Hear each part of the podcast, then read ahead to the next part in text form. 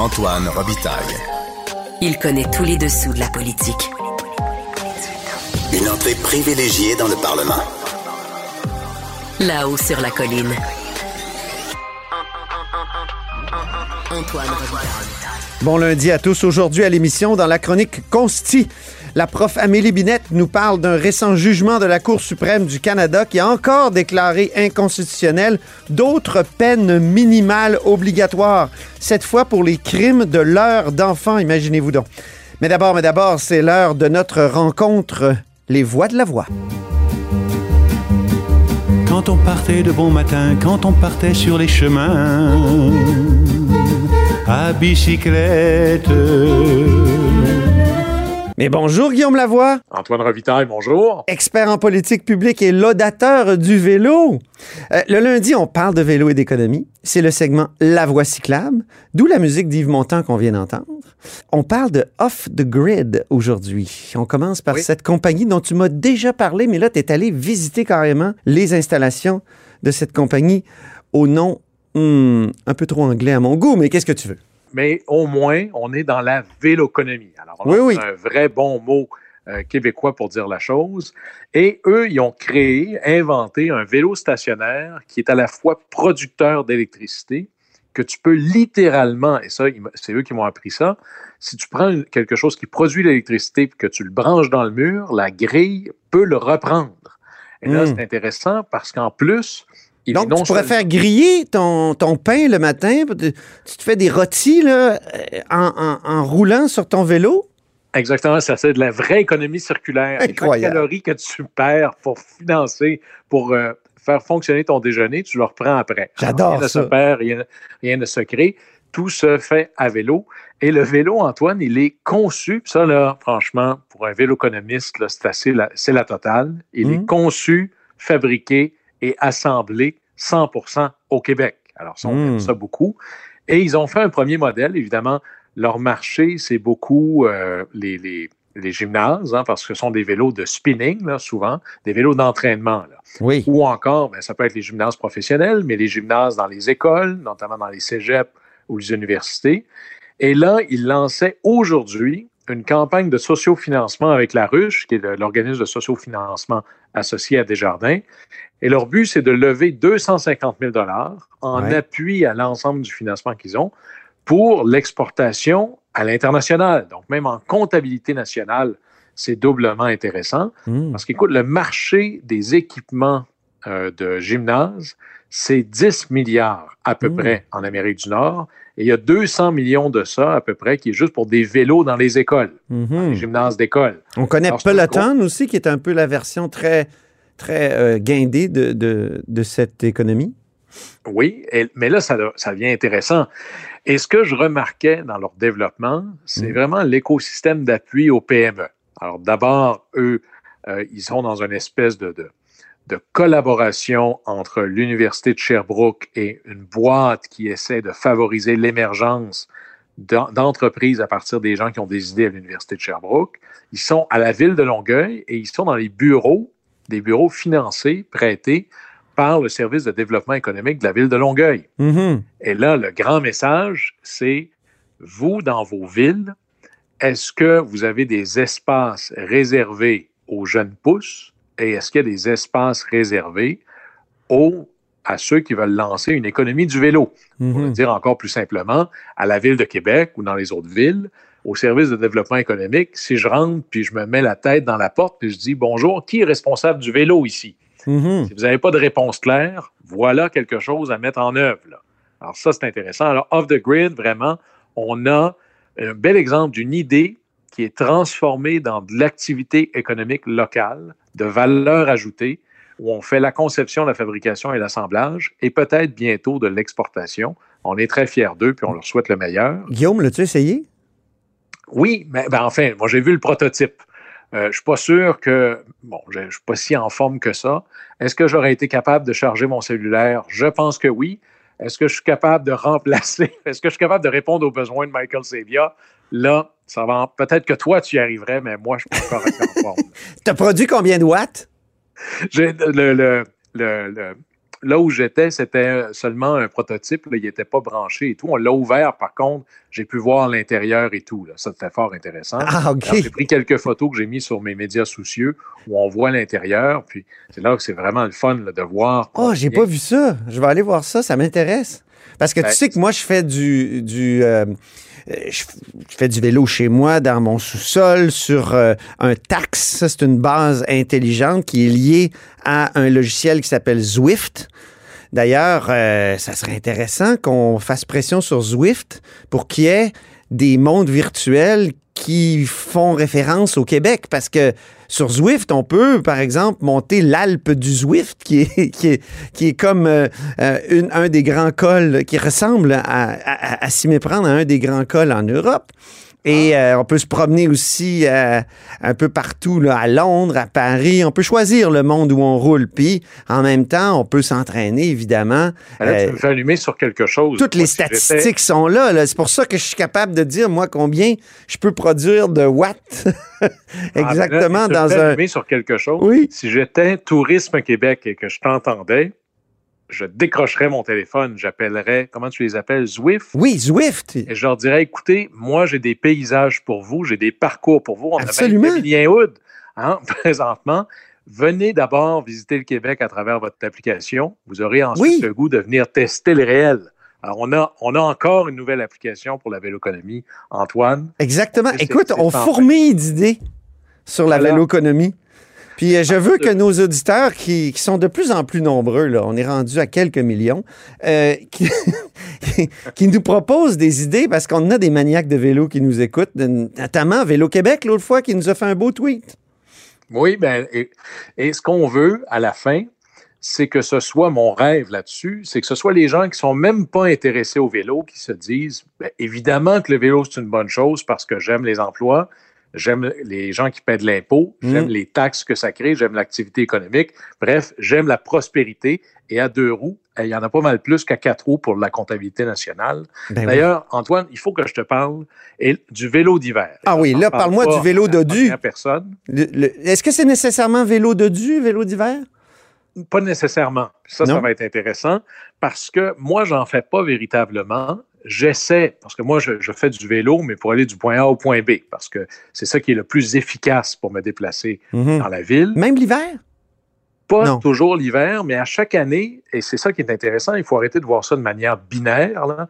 Il faut, moi, j'ai fait euh, deux semaines de plus que l'an dernier. Ah, OK. Pourquoi? Parce que j'ai acheté une paire de gants un peu plus chaud. Alors, juste dans l'habillement, parce que essayons de casser les mythes. Et je les entends tous. Là, le vélo d'hiver, c'est une folerie. Hein, parce que notre climat, bon, à Copenhague, moi j'ai plein de photos d'amis qui font dans la pleine neige hmm. du vélo. Alors ça se peut. Ben, à Montréal, il y en a beaucoup. Oui, là, c'est une question d'infrastructure. Est-ce que quelqu'un pourrait dire, voyons donc, on ne commencera pas à déneiger les trottoirs l'hiver? Mais ben non, on les déneige. Alors, quand on déneige des pistes cyclables d'un réseau structurant, les gens les utilisent. Alors ça, ça peut être intéressant. Après ça, c'est notre habillement. Je reviens aux Danois. Les Danois ont une magnifique expression. Il n'y a pas de mauvaise température, il y a juste du monde mal habillé, exact. pas assez habillé. Et revenons sur le fameux climat. Puis là, je vais te faire un détour par le tramway. Il y en a des jours où il fait super froid.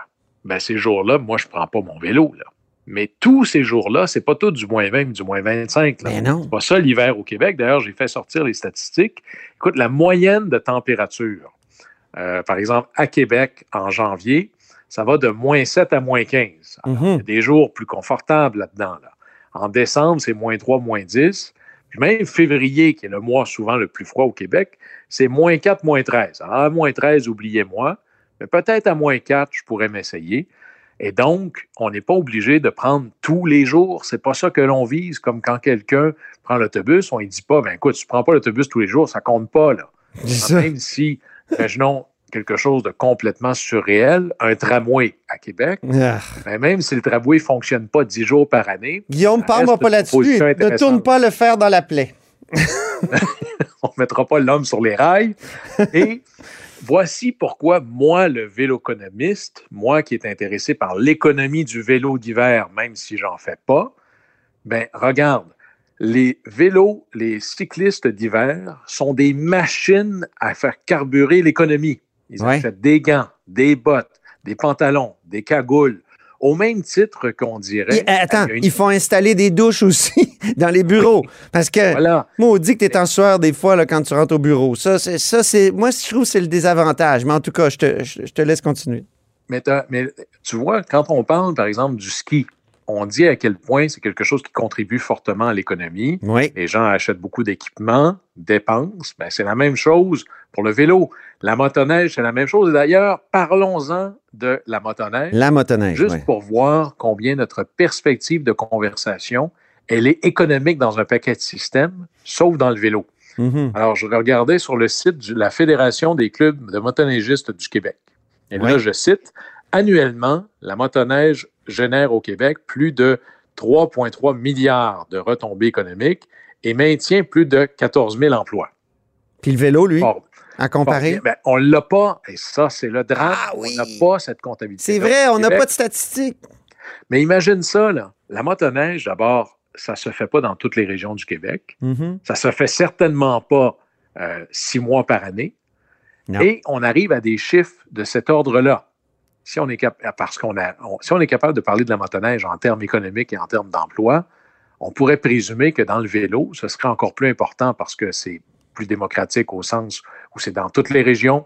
C'est beaucoup plus, même si tu enlèves le, le vélo d'hiver, c'est au moins huit mois par année. Mais oui. Mais la personne qui s'achète des gants pour faire la motoneige, on dit c'est quelqu'un qui contribue à l'économie.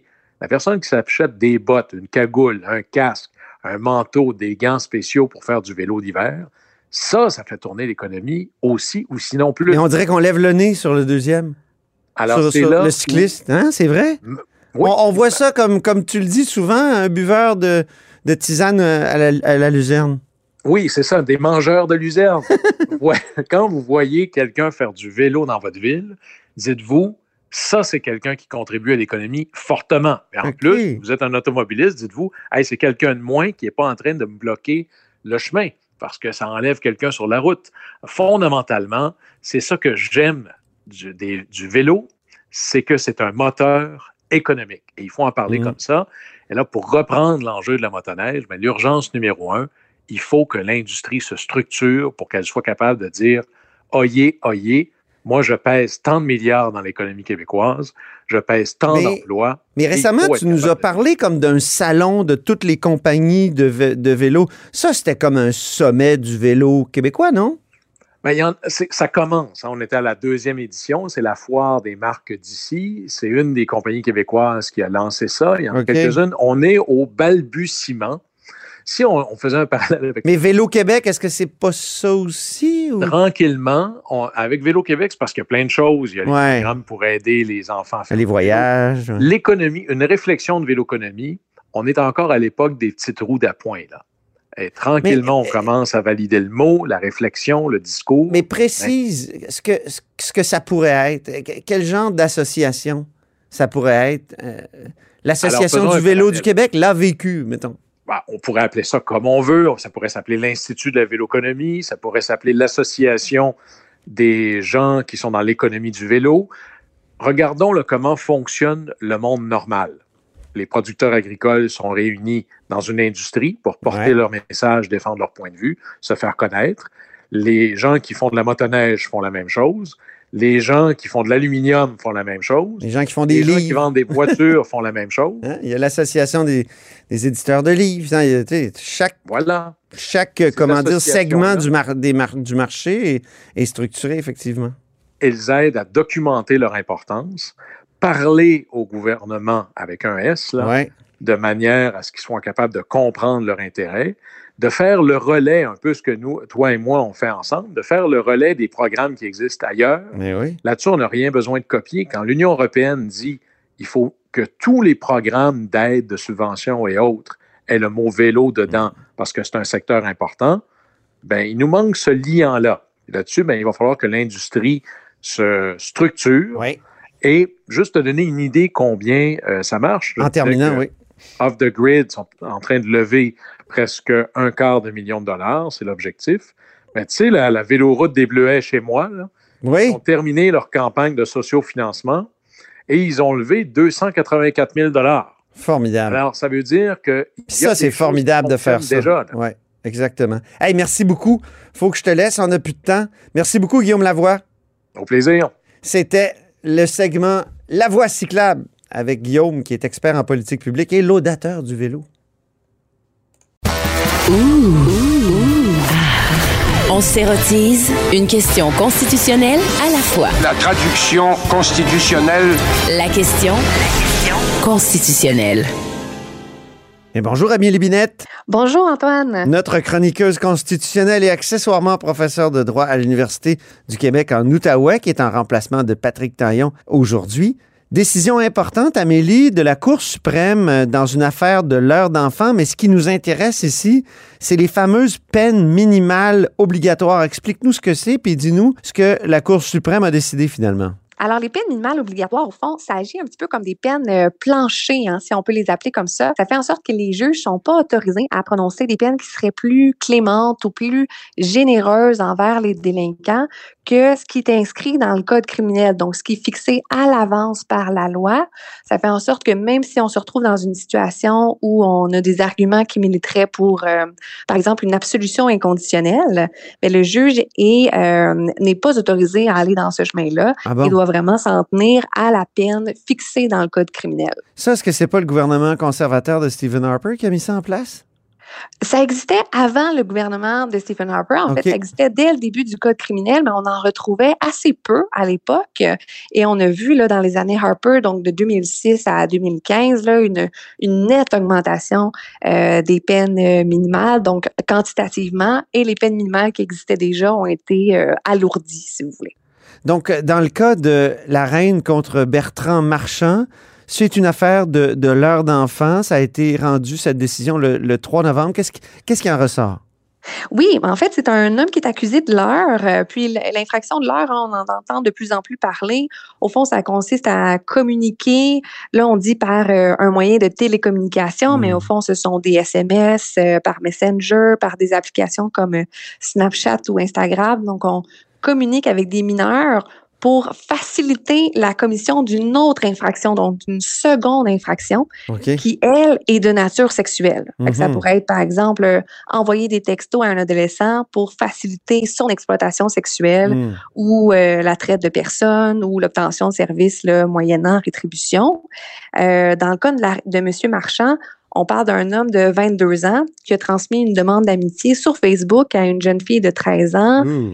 Ouais. communique pendant quelques années et s'en suivent des rapports sexuels là, à quelques occasions. Euh, Ouais. Ouais. Donc, M. Marchand va plaider coupable à l'accusation de l'heure et euh, ça se passe au moment de la détermination de la peine. ouais. C'est à ce moment-là qu'il décide de contester la constitutionnalité de la peine minimale obligatoire qui est associée à ce crime de l'heure. Qui va l'emporter Euh, finalement. Ça a été déclaré anticonstitutionnel, si je comprends bien.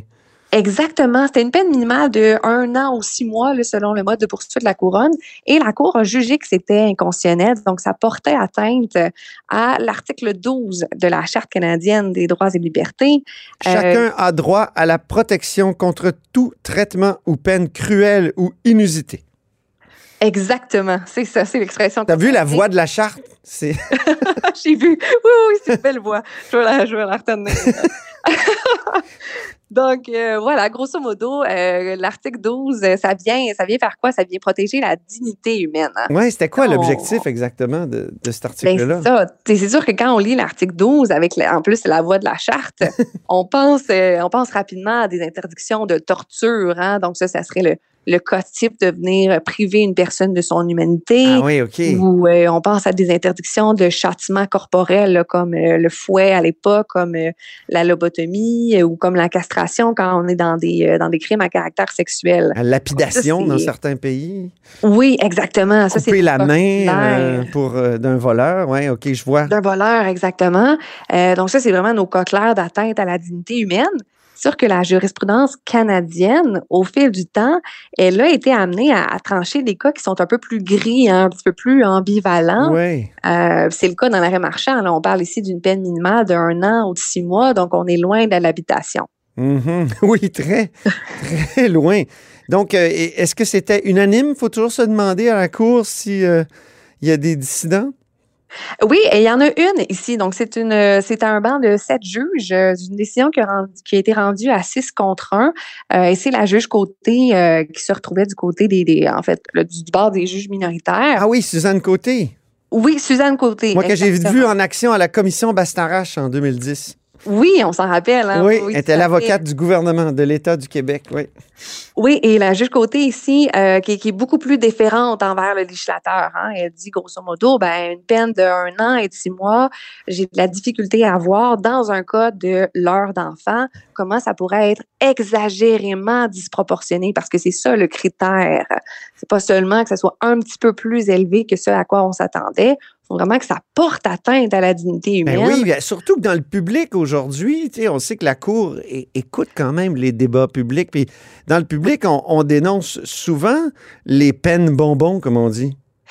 Oui, tout à fait. D'autant plus euh, lorsque les victimes sont des enfants, évidemment. hein. C'est ça. euh, les, les cas de l'heure, ben, je lisais que le Centre canadien de protection de l'enfance là, avait enregistré une augmentation de 815% entre 2018 et 2022. Hey. C'est certain qu'on est nous-mêmes de plus en plus sensibilisés là, à la vulnérabilité des mineurs sur le web. Mais euh, effectivement, les, les juges vivent dans la même société que nous. Donc, ils lisent les mêmes journaux, euh, écoutent les mêmes médias. Donc ici, c'est une décision qui... euh, Surprenant? Dirais-tu que c'est surprenant? euh, c'est surprenant, mais ça s'inscrit dans un contexte qui est quand même plus large. Puis c'est Mm. peut-être- c'est là où on, on s'y retrouve un petit peu plus. Hmm. Euh, avant les années Harper, donc avant 2015, là, l'article 12 de la Charte canadienne qui vient protéger euh, une interdiction en fait là, de peine cruelle inusitée, c'était rarement utilisé ou à tout le moins ça fonctionnait rarement pour les délinquants. Euh, les juges étaient très déférents envers les élus. Hmm. C'est euh, pendant cette période-là qu'on a validé, par exemple, des peines à durée indéterminée pour les délinquants dangereux, euh, qu'on a validé aussi des emprisonnements à perpétuité. Hein. Je parlais des cas gris tout à l'heure, là, mais l'affaire Latimer, notamment, Oui. euh, du père qui avait mis fin au, au jour de sa fille là, de, de 12 ans, je crois, qui souffrait d'une paralysie cérébrale grave. Mhm. Dans son cas, à lui, la Cour avait validé que la... C'était pas une aide médicale à mourir, là, la témère. C'était vraiment une, euthanasie. Exactement. Mm. Ça a été déclaré comme un peu comme un meurtre au premier degré. Hmm. Et euh, la Cour avait validé ici la peine qui avait été imposée à M. Latimer. Euh, c'est un peu après les années Harper, en fait, euh, les années Harper qui sont un peu plus euh, tough on crime, hein, Oui. euh, l'approche euh, plus pragmatique. Oui, il faut le dire en anglais, on n'a pas le choix. Oui. c'est ça, exactement. Euh, qui venait un peu concilier les intérêts de la société, de la victime, de l'accusé. Là, tout à coup, on passe à une approche qui est plus punitive. Donc, on, on crée des peines minimales, on les alourdit, bon, on agit sur différents autres aspects du, du code criminel, notamment sur les demandes de pardon. Ça vient augmenter la population carcérale. Ah oui. Oui, exact. Et là, pendant les années... Mais en même temps, ça a peut-être Oui. un effet dissuasif. C'est ça l'objectif du droit criminel, non?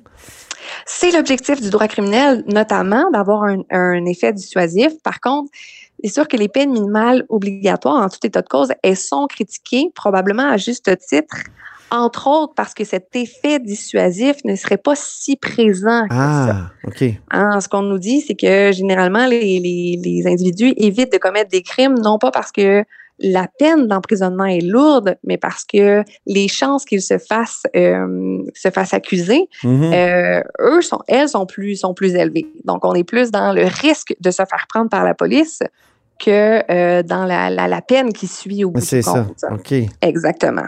Puis là, dans les années Trudeau, on va comme euh, défaire ce qui, a- ce qui avait été fait sous Harper, en partie au moins. Oui, c'est ça, en partie. Surtout pour tout ce qui est infraction là, qui concerne euh, les drogues, l'usage des armes à feu. On va venir abolir en novembre 2022, là, de mémoire, c'était le projet de loi C5 euh, qui vient abolir les peines minimales obligatoires dans une vingtaine d'infractions, donc à la fois dans le code criminel puis dans la loi réglementant certaines drogues.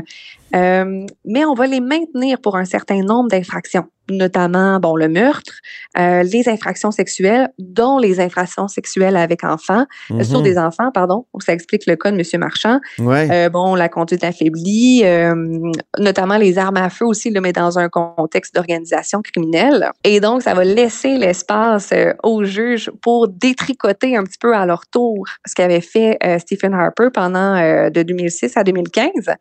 Et là, les Mhm. juges deviennent un petit peu, euh, presque un petit peu hyperactifs hein, dans les dernières années quand il s'agit d'évaluer la constitutionnalité des peines euh, minimales obligatoires. OK. On l'a vu, là, euh, à partir de 2015, on rend l'arrêt NUR, qui est en matière de possession d'armes à feu prohibées. Euh, et là, à ce moment-là, la Cour, elle, elle donne raison bon, aux deux accusés, mais elle se montre aussi très critique à l'endroit des peines minimales obligatoires. Et à partir de l'arrêt NUR, là, on a un gros mouvement jurisprudentiel beaucoup plus sévère envers cette action du législateur. Là, on peut penser à, à Bissonnette, notamment, Oui. où on vient euh, abolir ici, là, on parle des périodes d'inadmissibilité à la libération conditionnelle, donc le fameux euh, Ça, la. 25 ans. C'est ça, le fait de ne pas pouvoir obtenir une libération conditionnelle. Et là, il y a des périodes qui, se cumulent- qui étaient cumulées. qui était cumulé exactement. Sur Stephen Harper, on pouvait cumuler ces périodes. Donc, dans le cas du Sonnette, on pouvait se rendre jusqu'à 150 ans. Euh, et la Cour nous avait dit que le, ça anéantissait, en fait, la possibilité de réinsertion sociale. Donc, Mm. en soi, il s'agissait d'une peine euh, de nature dégradante qui était contraire à la dignité humaine. Euh, on l'avait vu aussi dans le cas de Boudreau, ça a été un petit peu moins médiatisé, mais on était venu ici euh, abolir ce qu'on appelait la suramende compensatoire. Ah oui? C'était un montant de 100 dollars, donc un petit montant, là, objectivement, de 100 dollars qui était chargé à toute personne qui se voyait reconnue coupable d'une infraction. Mhm. Euh, ça visait notamment à financer des programmes gouvernementaux d'aide aux victimes. Ah oui? C'est pas la- fou, ça? Oui, exactement. Mais la Cour est venue dire que pour certaines personnes, pour certains délinquants, ça entraînait des conséquences qui étaient inacceptables, Bon. qui étaient financièrement disproportionnées. Aïe, aïe, aïe. Ouais, C'est comme une torture, un 100 finalement. Oui, exactement.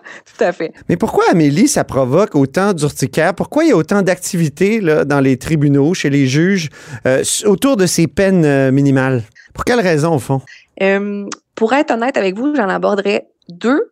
Oui. Euh, D'abord, la première, c'est comme on disait tout à l'heure, là, ce sont, oui, un outil qui est, à, qui est à la disposition du législateur fédéral, mais c'est un outil qui est critiqué. Euh, notamment, bon, on parlait d'un effet dissuasif qui n'existe pas vraiment. Mhm. Euh, ça viendrait aussi augmenter l'ensemble des peines d'emprisonnement. hein. Donc, gros- grosso modo. Ça hein, tire vers le haut tout- toutes, les, euh, toutes les peines, c'est ça? Exactement, c'est ça. En Mhm. mettant un plancher, ben, tout à coup, l'ensemble des autres peines viennent augmenter. Euh, vous avez ça a probablement des répercussions disproportionnées aussi chez les Autochtones, chez certaines minorités visibles. Et ben, ça maintient un, un taux d'incarcération qui est euh, relativement élevé, même si la criminalité, elle pourrait décroître. Ah, OK. Ça, ce sont les, les critiques à juste titre. Ouais. Maintenant, euh, peut-être pas oublier non plus que, on, ben, en fait, on parle souvent hein, dans, dans cette chronique des, des fois où les juges interviennent dans les affaires du Parlement. Mhm. Donc, les juges interviennent dans les lois. Euh, mais ici, les peines minimales obligatoires, c'est un petit peu le spectacle inverse. Hein? C'est le législateur, c'est le Parlement du Canada qui vient euh, lier les mains du juge, mais au cœur de son travail. Ah, mais là, les juges sont pas contents?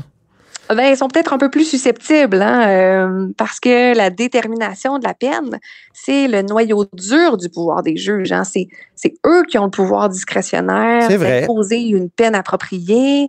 Euh, c'est eux qui ont la, la possibilité de faire une espèce de, de bouillabaisse hein, entre les différents principes à concilier, là, la, la dénonciation, la dissuasion, euh, la réinsertion sociale par la suite. Euh, les circonstances aggravantes ou atténuantes là, pour vraiment venir imposer une peine personnalisée. Et, euh, Donc, les juges voient ça comme, euh, comme si on empiétait sur leur, leur pouvoir, sur, sur leur liberté. Un peu comme quand Si les juges, eux, viennent écrire des, des bouts de loi en proposant des, des, des libellés. Oui, on pourrait, on pourrait effectivement Dans l'autre sens. ça. oui, oui. Tout à fait. Euh, J'ajouterais que les juges sont quand même assez, euh, assez fiers généralement de se voir un peu comme les gardiens de la modération hein, en matière de justice criminelle. Euh, modérés par rapport à qui? Ben, par rapport aux députés, par rapport aux citoyens qui auraient peut-être des attentes disproportionnées envers la justice. Ah oui. On nous le rappelle beaucoup dans Bissonnette, hein, la justice criminelle, c'est pas une affaire de vengeance, c'est une affaire de conciliation de principes. Ouais, ouais. Ben, on rentre dans le, le noyau dur du pouvoir des juges. Donc, ça explique peut-être leur tendance à être un peu plus euh, frileux sur cette question des peines minimales. On n'a pas le temps, mais on peut imaginer qu'un Pierre Poilièvre au pouvoir pourrait retricoter ce qui a été tricoté par Trudeau. Hein? C'est Oui, oui, oui. c'est oui, comme ça qu'on pourrait conclure ça, Amélie. Absolument. Puis ça va être intéressant de se demander comment la Cour va réagir à ce moment-là. Merci infiniment, Amélie Binette, professeure de droit euh, en- à l'Université du Québec en Outaouais et, et, et, et surtout chroniqueuse constitutionnelle ici à La Haut sur la Colline. Et C'est tout pour La Haut sur la Colline. On se reparle demain. Cube Radio.